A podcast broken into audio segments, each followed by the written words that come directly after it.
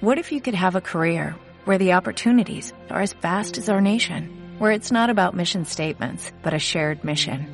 At U.S. Customs and Border Protection, we go beyond to protect more than borders, from ship to shore, air to ground, cities to local communities. CBP agents and officers are keeping people safe. Join U.S. Customs and Border Protection and go beyond for something far greater than yourself. Learn more at cbp.gov/careers.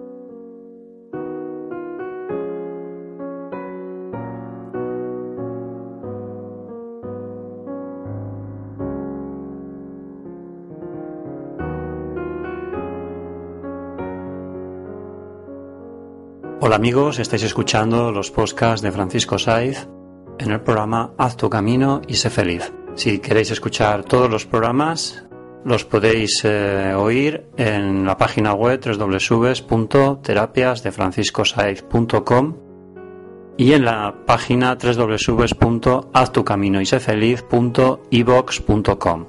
Gracias por escucharnos amigos y gracias por estar ahí.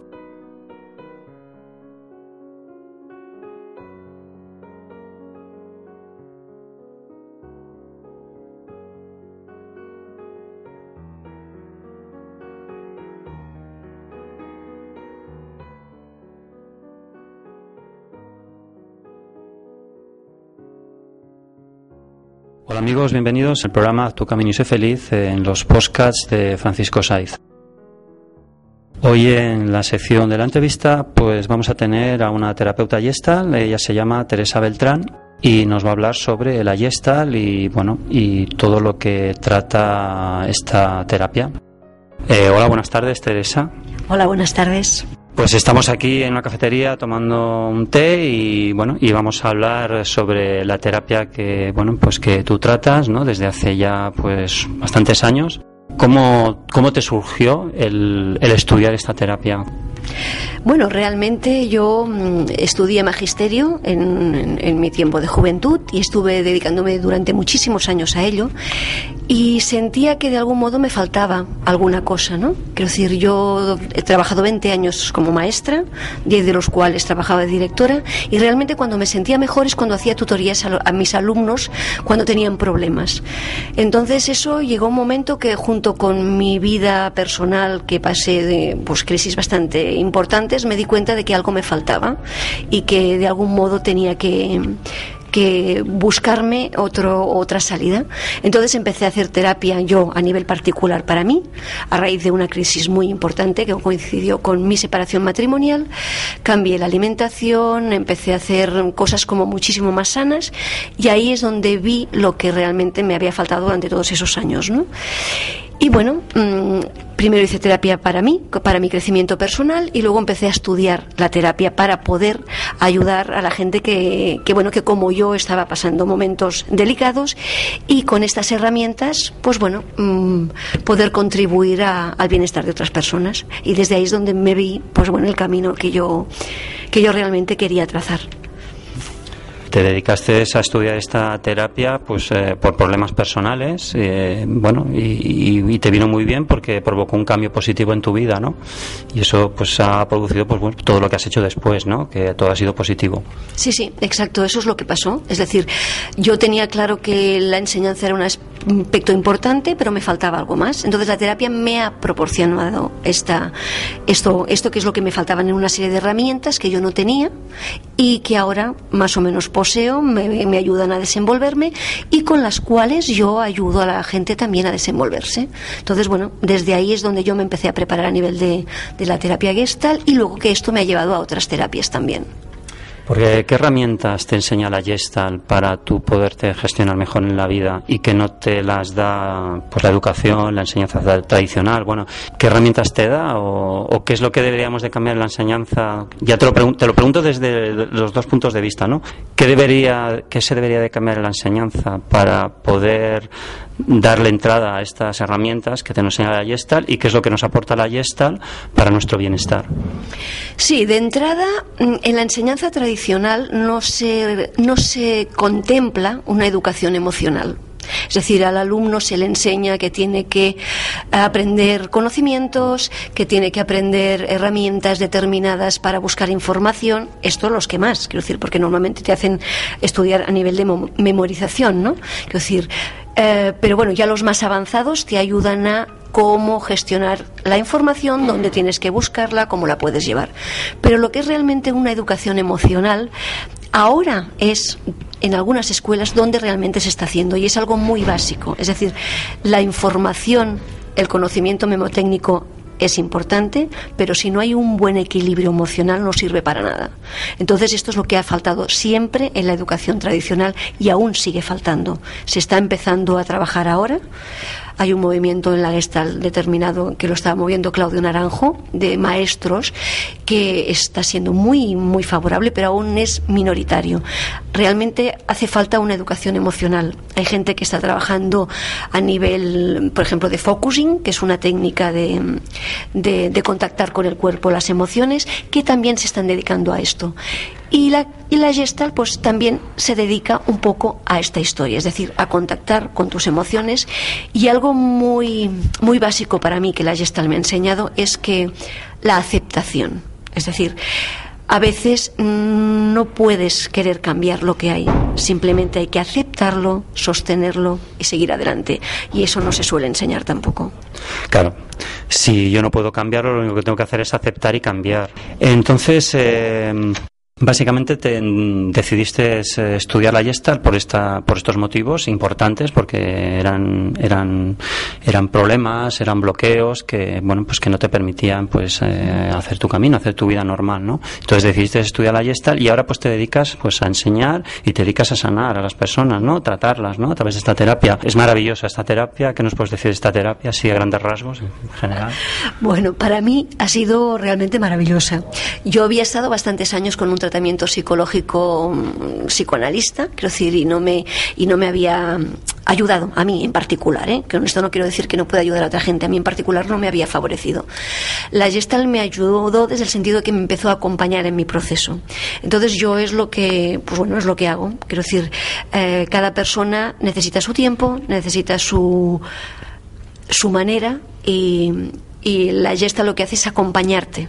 Es decir, te, acompaña en este tiempo y dándote las herramientas desde el lugar que tú necesitas en ese determinado momento. ¿no? Entonces, bueno, pues a mí me ha abierto Em, bueno, pues esta, esta nueva visión del mundo. Y también em, lo que me ha gustado de la Gestalt en, en, comparación a otras, a otras corrientes es que no es. Mm, la Gestalt es como una filosofía de vida, es una manera de ver la vida determinada, no es un manual estricto de cómo tienes que hacer las cosas. Incluso yo misma me preparé a nivel de formación Gestalt y ahora me estoy preparando en otras corrientes para poder eh, ser más más amplia mi visión, porque hay, hay cosas que puedes coger de otros lugares que te ayudan a ir para adelante, ¿no? Entonces, en, otras corrientes psicológicas esto no te lo permite, es decir, el psicoanalista tiene una manera tan determinada de trabajar que no te permite mm, que te, que te puedas favorecer de otras corrientes. Entonces la Gestalt me gusta por esto, porque simplemente es una manera de encajar la vida. Es decir, en la Gestalt todo cabe, simplemente hay que tener la actitud correcta. Es decir, lo que decía antes, ¿no? Mm, una cosa no me funciona. Bueno, pues vale, quiero decir, mm, lo que tengo que entender es que no funciona y a partir de aquí, pues vale, asumo, no funciona y sigo andando. Intento buscarme cosas que me vayan a ir mejor, ¿vale? Y desde ahí es donde pienso que la Gestalt tiene una gran, una gran salida que puede ayudar, porque no hace que la persona tenga que estar metida en un cajón, sino que simplemente le ayuda a ir avanzando. Es decir, le busca un encaje dentro de la nueva situación, de esa nueva experiencia que está viviendo esa persona, ¿no? A diferencia de la psicología, que es más conductista, ¿no? Que te dice y te guía y te da todas las herramientas que tienes que hacer para, para provocar esos cambios que tú necesitas para estar mejor, ¿no? Eh, simplemente la Gestalt te, te ayuda a encajar esta nueva situación pero escuchando, comprendiendo y entendiendo la nueva. Sí, la Gestalt parte de aquí, de, de aquí y a la hora. Es decir, todo lo que te está sucediendo te sucede en este momento. No puedes estar pensando en lo que pasó ayer o en lo que sucederá mañana, porque entonces te pierdes lo que realmente estás viviendo. Desde este lugar, desde este momento, ¿Qué te pasa y qué sientes? Y a partir de aquí andas. Ahora estoy pasando un mal momento, muy bien, asumo, estoy pasando un mal momento. ¿Qué puedo hacer para ir trampeándolo, para ir superándolo, es desde este lugar, aquí y ahora, aceptando lo que tengo, es decir, no negándolo. Desde el momento que uno niega una situación no puede superarla. Es decir, partimos del presente, de la aceptación y a partir de aquí es cuando puedes andar. Eso es lo que realmente hace la Gestalt. Y desde ahí es donde el terapeuta se hace acompañante de la persona. Y lo único que hace es ayudarle a que se dé cuenta de dónde está, de qué momento tiene, de qué es lo que se está negando, de, a favorecerle lo bueno que, está, que tiene y ayudándole a ver qué circunstancias tiene y qué potencialidades tiene, ¿no?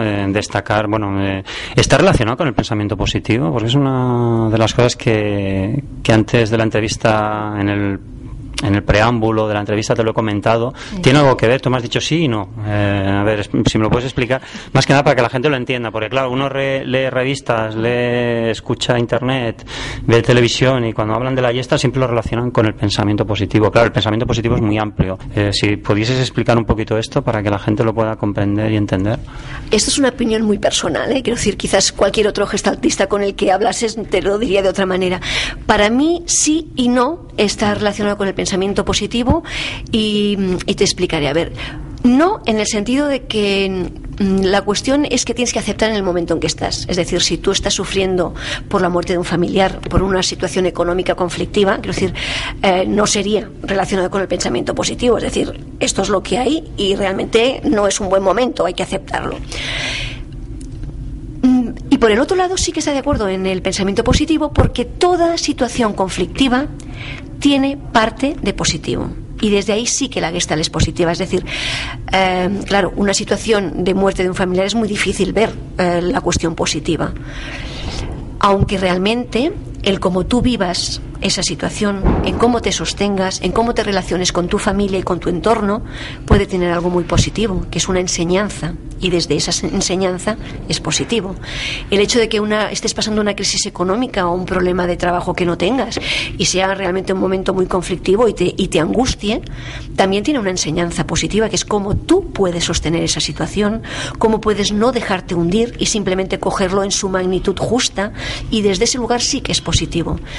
Desde la Gestalt lo que yo intento transmitir a mis clientes, porque en Gestalt nunca hay pacientes, siempre hay clientes. Eh, ¿Y por, qué esta diferencia? ¿Por qué esta diferenciación? Eh, ¿Por qué clientes y no pacientes? Eh, explícalo. Sí, realmente desde la Gestalt no tenemos pacientes. Es decir, el paciente es una persona que está enferma, es una persona que necesita que yo, que el, que el médico la sane. El terapeuta gestáltico no, no sana a su paciente, ayuda a que él encuentre su lugar. Entonces es cliente porque realmente hay un, hay un, hay un intercambio, quiero decir, eh, económico, normalmente, o no. A veces no hay un intercambio económico, hay, un, hay, otro tipo de intercambios, ¿no? Y entonces... Em, paciente no puede ser porque yo no soy maestro, no le voy, ahí no soy médico, no le voy a curar, simplemente le voy a acompañar en su proceso. Entonces la salud se la va a proporcionar él mismo. Yo simplemente le voy a ayudar. Por lo tanto, es mi cliente, no es mi paciente y desde ese lugar no tenemos pacientes. Vale, vale. Bueno, la explicación ya ha quedado, ha quedado, ha quedado aclarada. Entonces, eh, tampoco utiliza las herramientas que utiliza el psicoanálisis, que intenta provocarte una catarsis para que te des cuenta, es decir, una transformación, es borrón y cuenta nueva, no porque la Gestalt dura mucho en el tiempo, necesitas muchas muchas visitas, porque me has explicado el acompañamiento. Bueno, realmente la Gestalt con el psicoanálisis tiene mucho más que ver de lo que aparentemente parece. Quiero decir, su fundador, Pers, era, era psicoanalista de, de esencia, ¿no?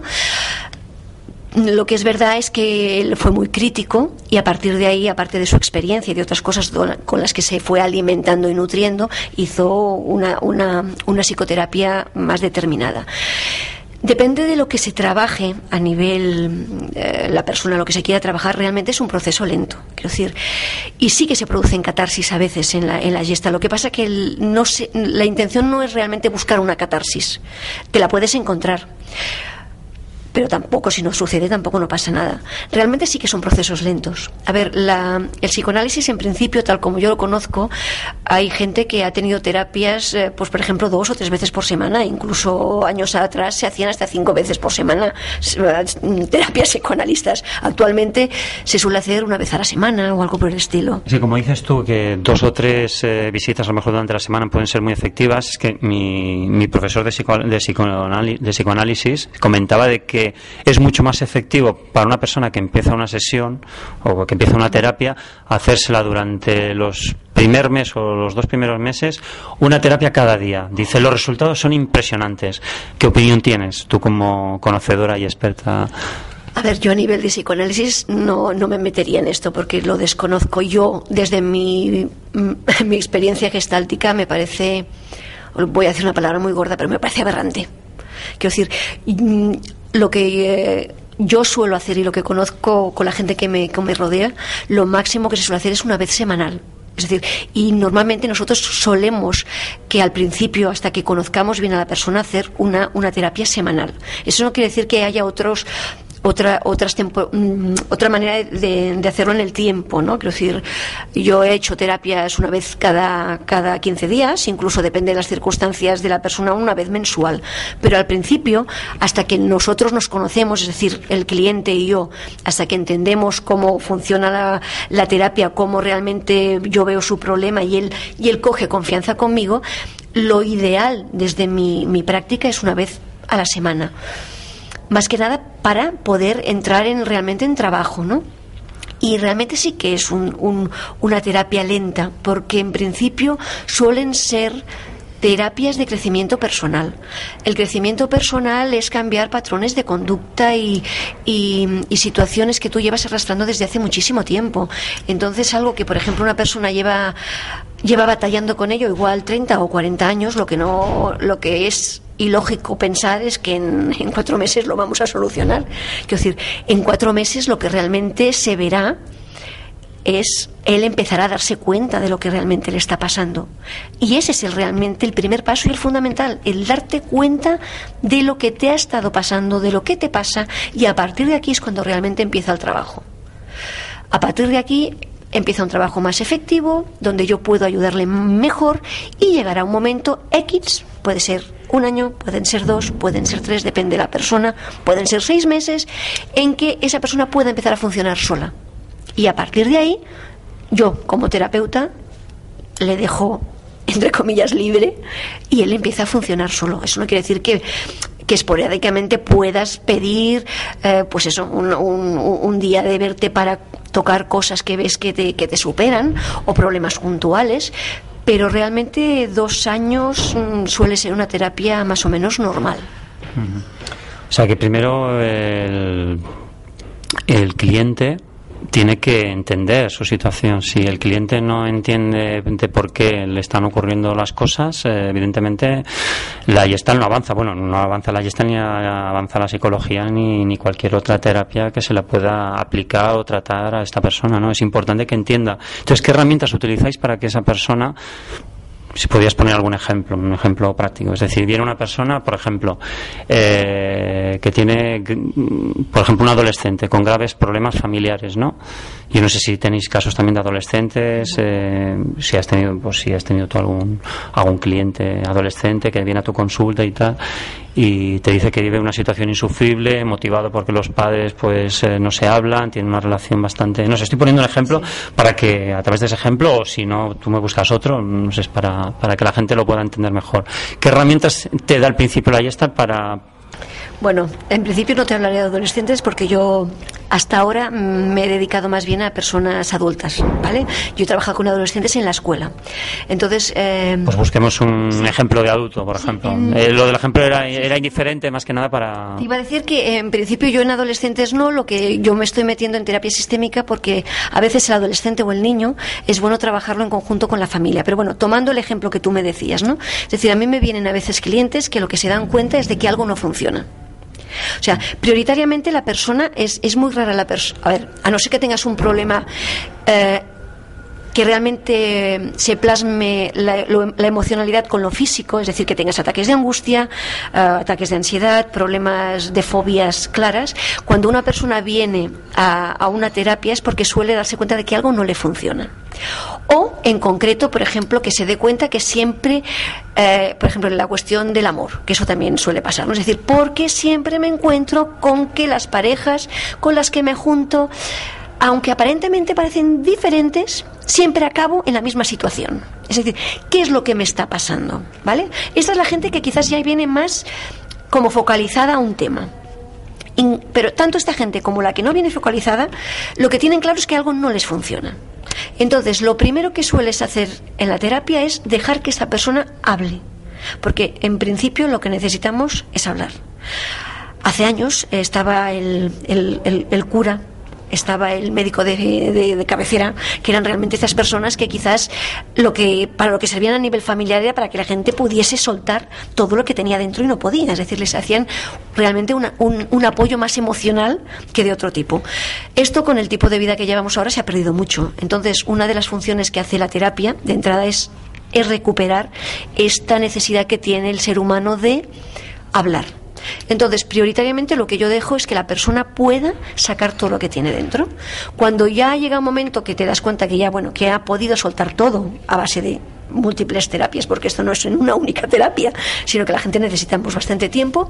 A partir de aquí podemos irnos centrando en temas específicos que son los que se van repitiendo constantemente en todas las terapias. Aunque una persona hable de todo de su vida, siempre suele acabar en temas muy puntuales.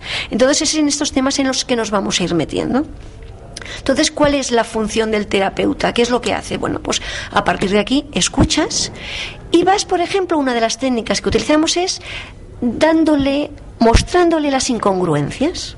Es decir, por ejemplo, en el amor, ¿no? Es decir, es que yo, no sé, mm, es que esta persona me hace muy infeliz porque, yo qué sé por qué, pues porque no me hace caso, ¿vale? Vale, muy bien. Y le he dicho que se vaya y que me deje, perfecto. En cambio, te viene, por ejemplo, la otra sesión y te dice que lo ha llamado porque no puede estar sin él. Entonces, ¿tú qué haces? Es decir, a ver, te recuerdo que en la penúltima sesión me dijiste que no te hacía caso, que se iba con sus amigos. Es decir, intentas irle cogiendo estas pequeñas cosas que la persona quizás olvida de una manera involuntaria, pero que son las que realmente cuando tú se las vas mostrando le hace recapacitar. Este, por ejemplo, es un ejemplo muy sencillo, ¿no? Pero es una de las técnicas muy efectivas, es decir, el enseñar las incongruencias, siempre desde un lugar de respeto porque a veces la persona no quiere entrar ahí y tú respetas y no entras, ¿no? Pero es una técnica muy efectiva. Claro, entonces eh, a través de estas incongruencias se llega, a, tratáis que reflexione, ¿no? Bueno, se llega a la persona a dar cuenta de lo que de lo que ella realmente está haciendo, es decir, lo que nosotros no nos solemos dar cuenta es de nuestra de nuestra real responsabilidad en las situaciones, es decir, ¿qué es lo que solemos hacer la mayoría? Es que tú tú tú me has hecho. Y lo que no solemos ver es qué es lo que yo he hecho para que tú me hagas esto. Y desde ahí es lo que nosotros en la terapia mm, hacemos. Es decir, muy bien, la relación somos dos. El otro está ahí y tú, ¿dónde estás tú?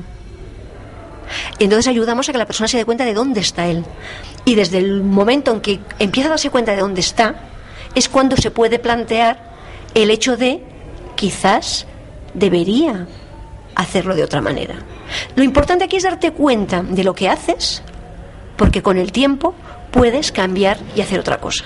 Sí, cambiando acciones y actitudes, ¿no? Exacto. Es una manera de... Volviendo a, al principio de la entrevista, me gustaría que comentases porque has mencionado varias veces la terapia sistemática. Entonces, claro, mm, yo por ejemplo desconozco qué es la terapia sistemática, pero si me la explicas seguro que la entenderé perfectamente y creo que los internautas y los oyentes lo entenderán.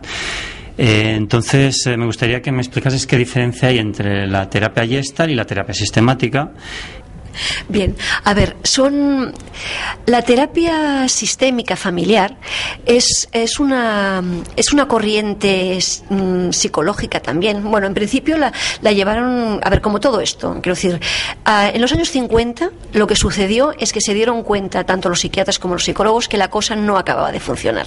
Quiero decir, había unas corrientes muy determinadas que en principio eran como bastante rígidas y estructuradas y que no acababan de dar suficiente resultado.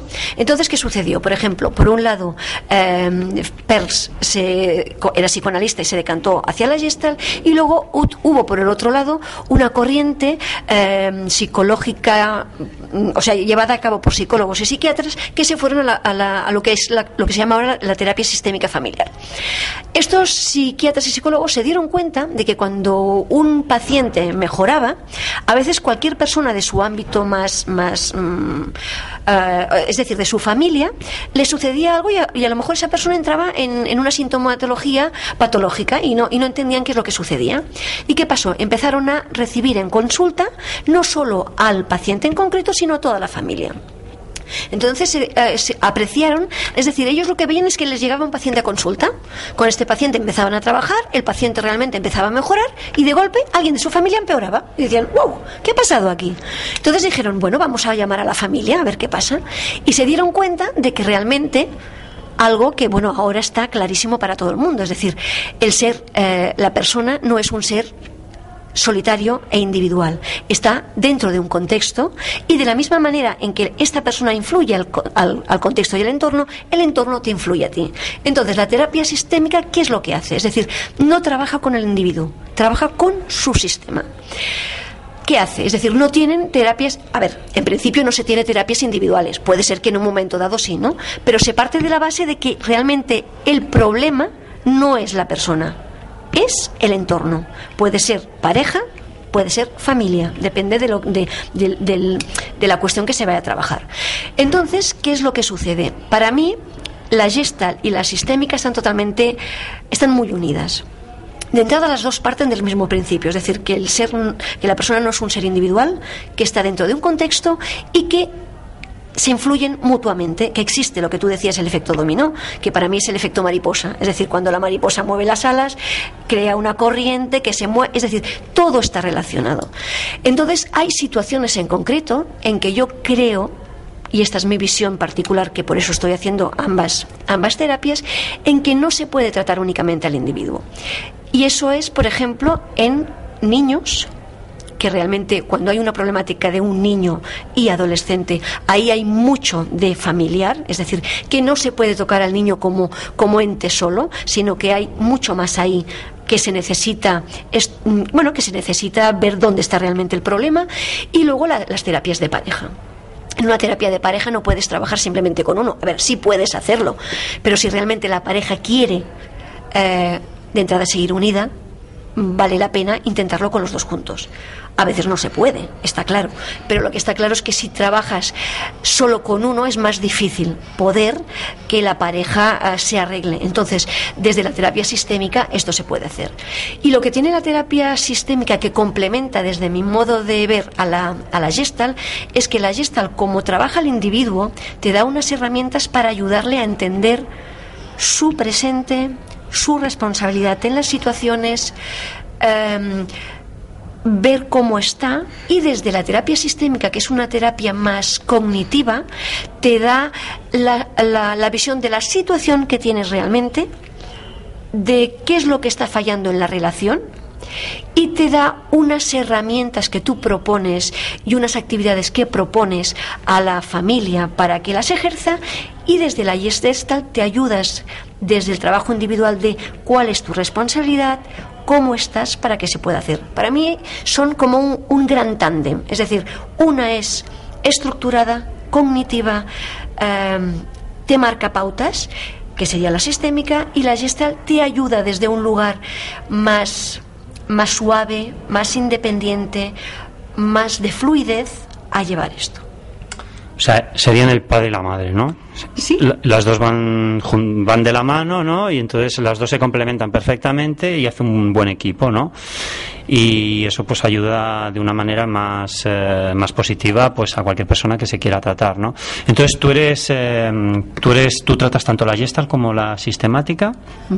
Bueno, realmente yo soy hoy por hoy soy mm, terapeuta gestal, lo que pasa es que estoy formándome a nivel sistémico, ¿no? Y, bueno, lo que sí que me gustaría dejar bien claro que esta es mi propia opinión y esta es mi experiencia. Quiero decir que quizás cualquier gestáltico o cualquier otro sistémico no está de acuerdo. Bueno, claro, aquí estamos hablando desde, desde tu experiencia, desde, desde tu punto de vista. O sea, estamos hablando eh, qué opina Teresa Beltrán sobre la, sobre la terapia gestal y la terapia sistemática. Tú como persona individual. O sea, otra cosa son las teorías y lo que puedan decir decir tus compañeros. Eh, Sí, sí, que es una cosa que realmente eso me gusta dejar claro porque a veces hay compañeros que no tienen por qué opinar exactamente lo mismo y tienen toda su validez. Quiero decir, eso es una de las historias que me gusta mucho de la, de la gesta, ¿no? Que te permite que cada uno coja su propio camino, ¿no?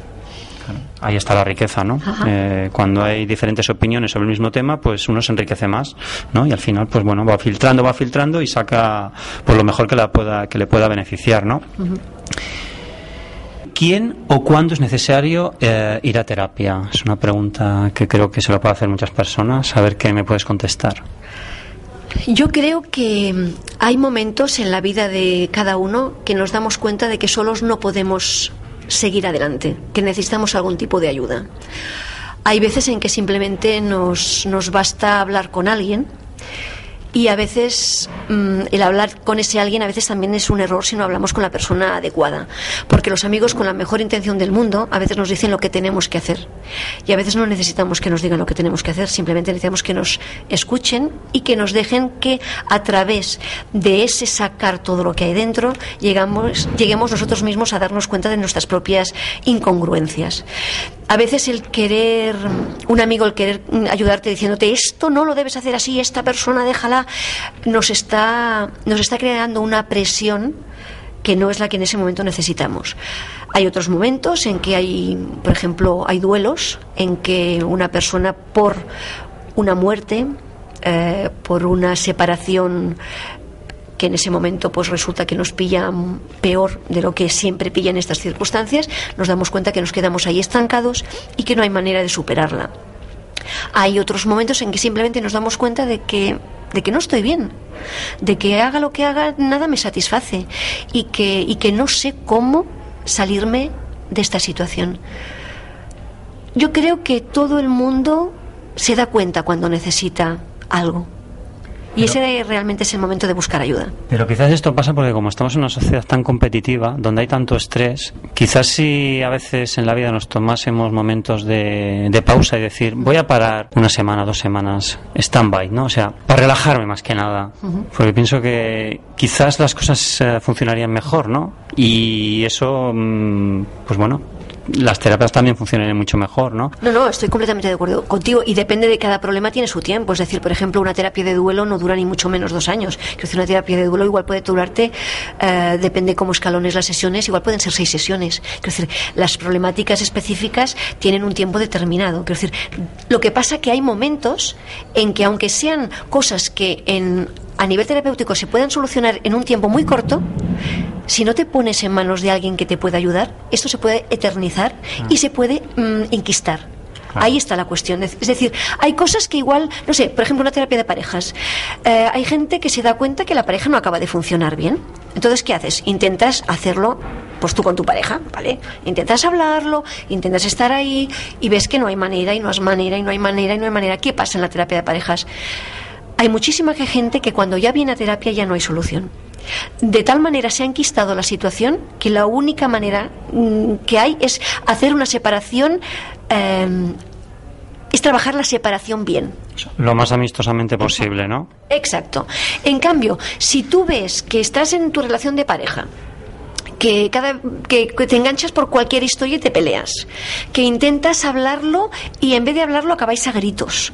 Cuando esto ves que sucede continuamente, eh, llega un momento que vale la pena que le plantees a tu pareja, oye, ¿y si hacemos unas sesiones? Porque igual vas, haces cuatro sesiones y es una maravilla, porque puedes limpiar esta historia que en, en los dos solos no podéis, porque de algún modo habéis entrado en una dinámica que es muy difícil romperla. Necesitáis una persona externa que ayude a que esto se rompa. Sí, pero entonces estamos en el terreno, entramos en el terreno de la culpabilidad, ¿no? O sea, tú eres el culpable, tú eres más y entonces, claro, pues yo no voy a ir porque yo no he hecho nada, vas tú por el egoísmo, el no reconocimiento de la situación, ¿no? Si se entra en esta dinámica de culpabilidad, los dos solos no se van a solucionar, porque en una situación de ese tipo no existen culpables. Las, las relaciones personales no son de causa y efecto, son circulares. Es decir, no es tú me has hecho y entonces yo te hago. Esto no existe es en lo que funcionamos, pero esto no es real. Es decir, yo no te grito porque tú no me haces caso, ni tú no me haces caso porque yo te grito. Es decir, tú lo miras desde un lugar, yo miro desde el otro, los dos son válidos y los dos están equivocados. Y desde ahí no lo vamos a solucionar en la vida. Lo que tú decías de que ojalá pudiésemos parar y desde ahí hacerlo, maravilloso. Si realmente la gente tuviésemos la capacidad, que la hemos perdido porque la teníamos, de decir, yo me paro, yo respiro, yo me voy a mi centro y desde ahí funciono, yo que, pienso que la mayoría de nosotros nos quedaríamos sin trabajo, los terapeutas, porque realmente sería maravilloso.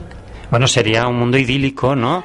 ¿Y por qué no trabajamos desde la sociedad, desde la gente que os dedicáis a educar, a tratar a, un montón de personas, de pacientes, de clientes? ¿Por qué no nos dedicamos y nos ponemos manos a la obra y entre todos pues intentamos mejorar? Porque antes has comentado... Mm, y me ha quedado en la mente y te lo quiero preguntar ahora eh, el tema de las personas por ejemplo en un duelo no o sea la típica mujer o el típico hombre que ha dependido aquí no voy a hacer diferenciación de sexos porque puede ser por ambos lados uno ha sido muy dependiente del otro y muere precisamente el que no ha sido dependiente. Entonces, claro, la otra persona automáticamente eh, se va directamente al bloqueo, ¿no? Al bloqueo emocional, mental. A esta persona le va a costar mucho salir. ¿Qué herramientas le puede dar la Gestal, no? Bueno, de entrada aquí es que se juntan dos temas. Uno es el del duelo propiamente en sí y el otro el de la dependencia. Entonces, claro, aquí el trabajo es más largo porque realmente no tienes que trabajar, o sea, trabajarás el duelo, porque realmente lo que tienes que trabajar de base es la codependencia de esa persona, y eso sí que es un proceso muchísimo más largo. Por ejemplo, lo que decías ahora, que yo sí que lo retomo, es el hecho de que yo, por ejemplo, en mis terapias sí que trabajo el volver a ese lugar de centro. Es decir, una de las cosas en que yo intento enseñar a mis clientes es a volver a respirar. Es decir, volver a respirar para llegar a ese lugar dentro de ti que te ayuda a sostener las situaciones. Yo lo que no quiero es tener clientes de por vida. Yo quiero tener personas satisfechas y dentro de lo, que cabe, de lo que cabe felices. La felicidad no es estar happy flowers todo el día. La felicidad es saberte sostener en todas las situaciones. Y eso es lo que yo pretendo en mi terapia. Y la respiración es una de las cosas que yo trabajo. Porque muchos de nosotros no respiramos. Es decir, lo que hacemos es, que es decir, coger el mínimo aire para sobrevivir. Y respirar es otra cosa. Escoger aire, escoger energía, es decir, eh, ahora voy a hacer mi camino realmente, porque creo en mí y porque pienso que mis posibilidades son, son muy grandes y que puedo hacerlo tranquilamente. Explícame un poco esto de la codependencia, porque trae muchos problemas, ¿no? Y son y hay muchas muchas personas codependientes, ¿no? Muchas, ¿no? A ver, actualmente ya empieza a estar reconocida como disfunción, aunque a nivel eh, sanidad no está, no hay protocolos concretos para trabajarla, pero sí ya se, reconoce como una disfuncionalidad, incluso hay veces hasta que te dan hasta la, baja por, bueno, por los problemas que te acarrea, ¿no?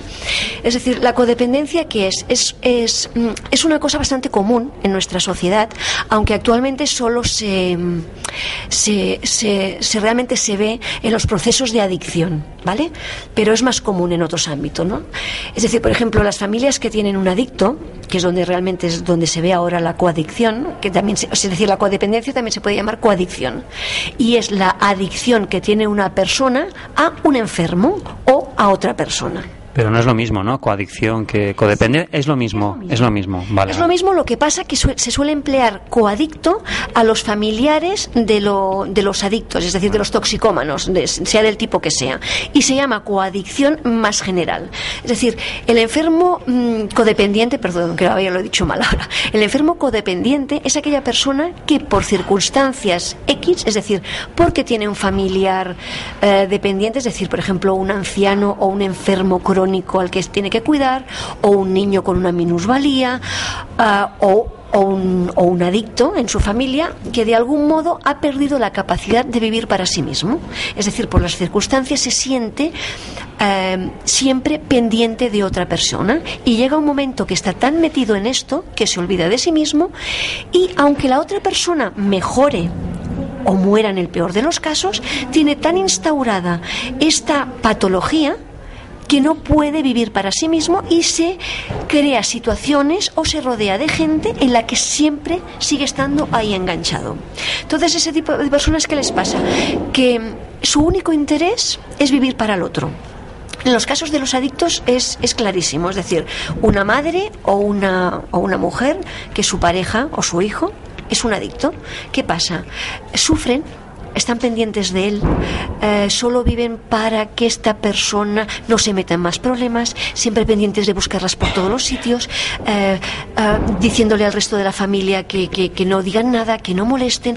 O sea, hay obsesionados, se olvidan de sus propias necesidades, incluso son capaces de ocultar el problema para que no haya más problemas. Es decir, es un sufrimiento y al mismo tiempo potencian la enfermedad. Porque no puede, eh, pues, esa persona, si por ejemplo no se quiere poner en tratamiento, ellos no cogen y dicen, bueno, se acabó, hasta aquí, no te pienso ayudar más. No, se creen que estar vinculados constantemente con esa persona y solucionándole los problemas es ayudarla, cuando lo único que están haciendo es entorpecer y no dándoles eh, la responsabilidad a esa persona de sus actos. En el caso de un enfermo, ¿qué sucede? Que a veces, por el hecho de que está enfermo, no dejamos ni de que haga las cosas que propiamente puede hacer y que intente superar su enfermedad. También sucede que hay codependientes, en, por ejemplo, en asistentes sociales, en enfermeras, que se meten y se involucran tanto en su trabajo que se olvidan de, de, su propio, de su propia vida y simplemente están pendientes del otro del otro. Es una enfermedad muy común. Y aunque no me gusta la diferenciación de los sexos, es más común en las mujeres que en los hombres. El controlar y es eh, bueno. Sí, porque realmente hay una lacra social que es que la mujer tiene que vigilar por el marido, por los hijos, por la familia, durante muchísimos años se ha arrastrado que a nivel cultural era la mujer la que se tenía que hacer cargo de estas historias. Esto aún se arrastra y de algún modo esto colabora a que la gente que tiene esta tendencia a la codependencia sea más básica y sea más, más fácil de que la agarre. Y ahora en los tiempos de crisis que estamos viviendo, mm, ¿esto nos va a retroceder un poquito a...?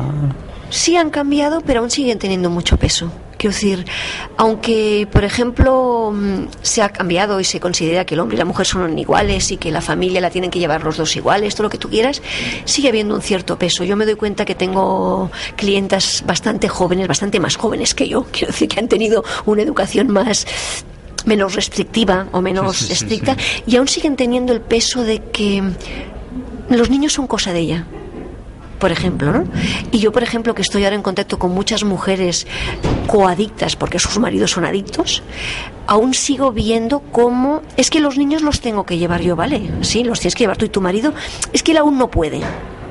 Porque está enfermo. Entonces, eh, mi marido que lo traten, que yo lo, ya lo controlo, pero yo mm, me dedico a mis hijos, ¿no? Sí. Al mismo tiempo que eso crea un resentimiento. Porque eso crea un resentimiento interior. Es decir, yo me estoy cargando con toda la enfermedad de mi marido, ahora encima me estoy cargando con su rehabilitación, encima me estoy cargando con los niños, con los problemas económicos, y eso crea un malestar que no hay manera de sacárselo de encima si no es con ayuda. Pero bueno, pero normalmente suelen salir para adelante, ¿no? O sea, no. Con esfuerzo y con trabajo, sí. Sí.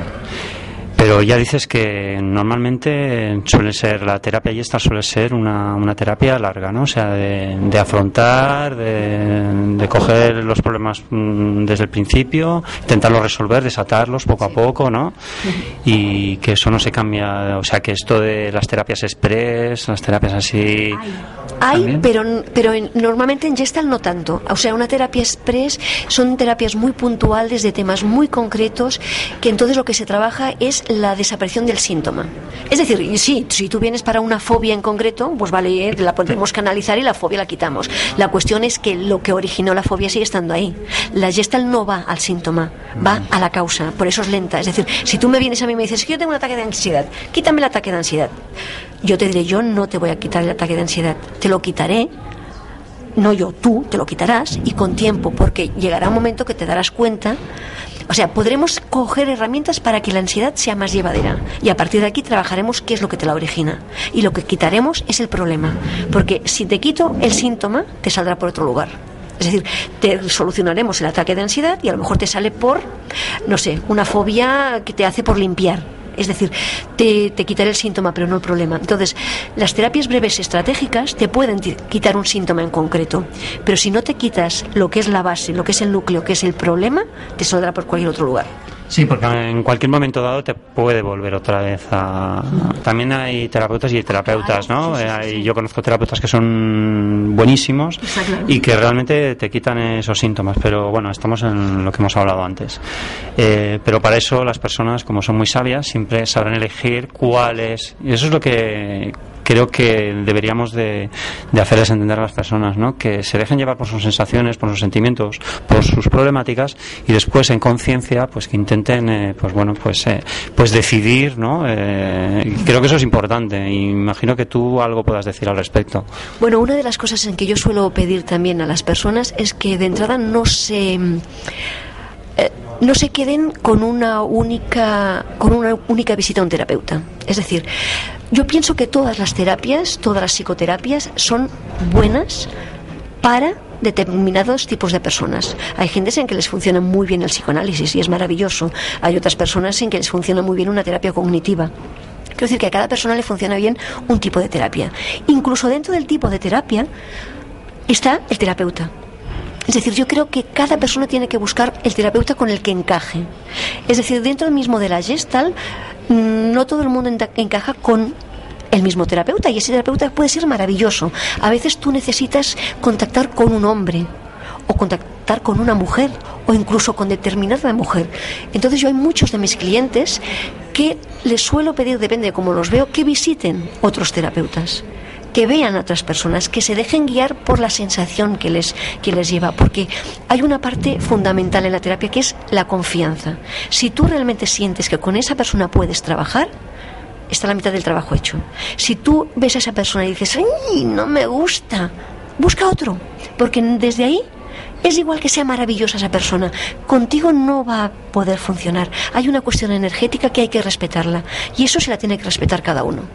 Claro, lo, que le transmite a esa, esa persona, claro, y que se deje llevar por, por, lo que percibe, pues que a lo mejor esa persona que, bueno, pues que tiene, seguramente tiene los mismos conocimientos que puedas tener tú, pero a través de esa energía que tú dices, que canaliza mejor o que esa persona pues lo percibe de otra manera más positiva, pues bueno, pues decide, pues mira, ese es mi terapeuta.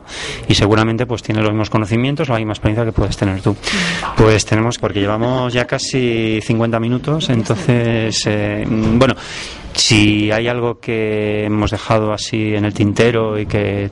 No, la verdad es que un mensaje, o, un mensaje final, un mensaje final, ¿qué dirías? Por ejemplo, a una persona que esté ahora pasando por un problema, por ejemplo, por ejemplo pongamos de pareja, una relación, pues bueno, pues conflictiva de pareja, ¿le recomendarías la yesta? Por ejemplo, ¿sería una buena, una buena, una buena terapia para tratar o dependería del caso?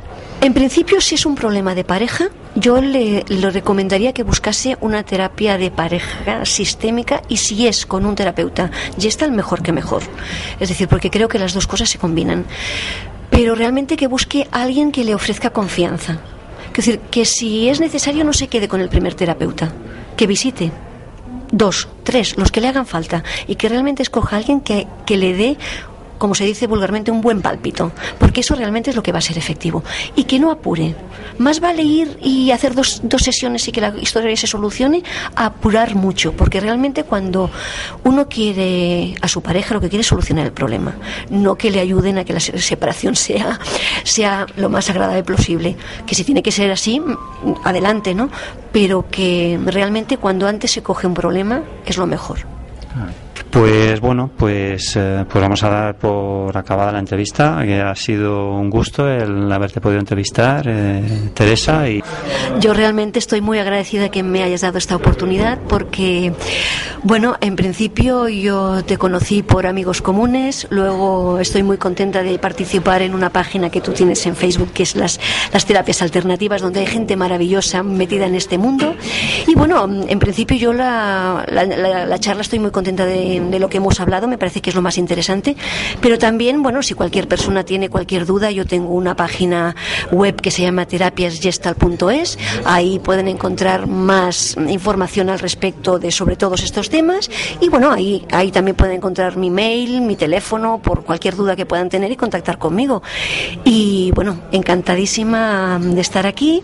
Creo que también colaboras. Eh, sí, también es importante decir que las personas que tengan algún problema de adicción de coadicción, pues que sepan que también colaboro en un centro que se llama Centro Terapéutico La Garriga, que también tiene una página web y que desde ahí pueden ayudarles en cualquier tema que, necesiten.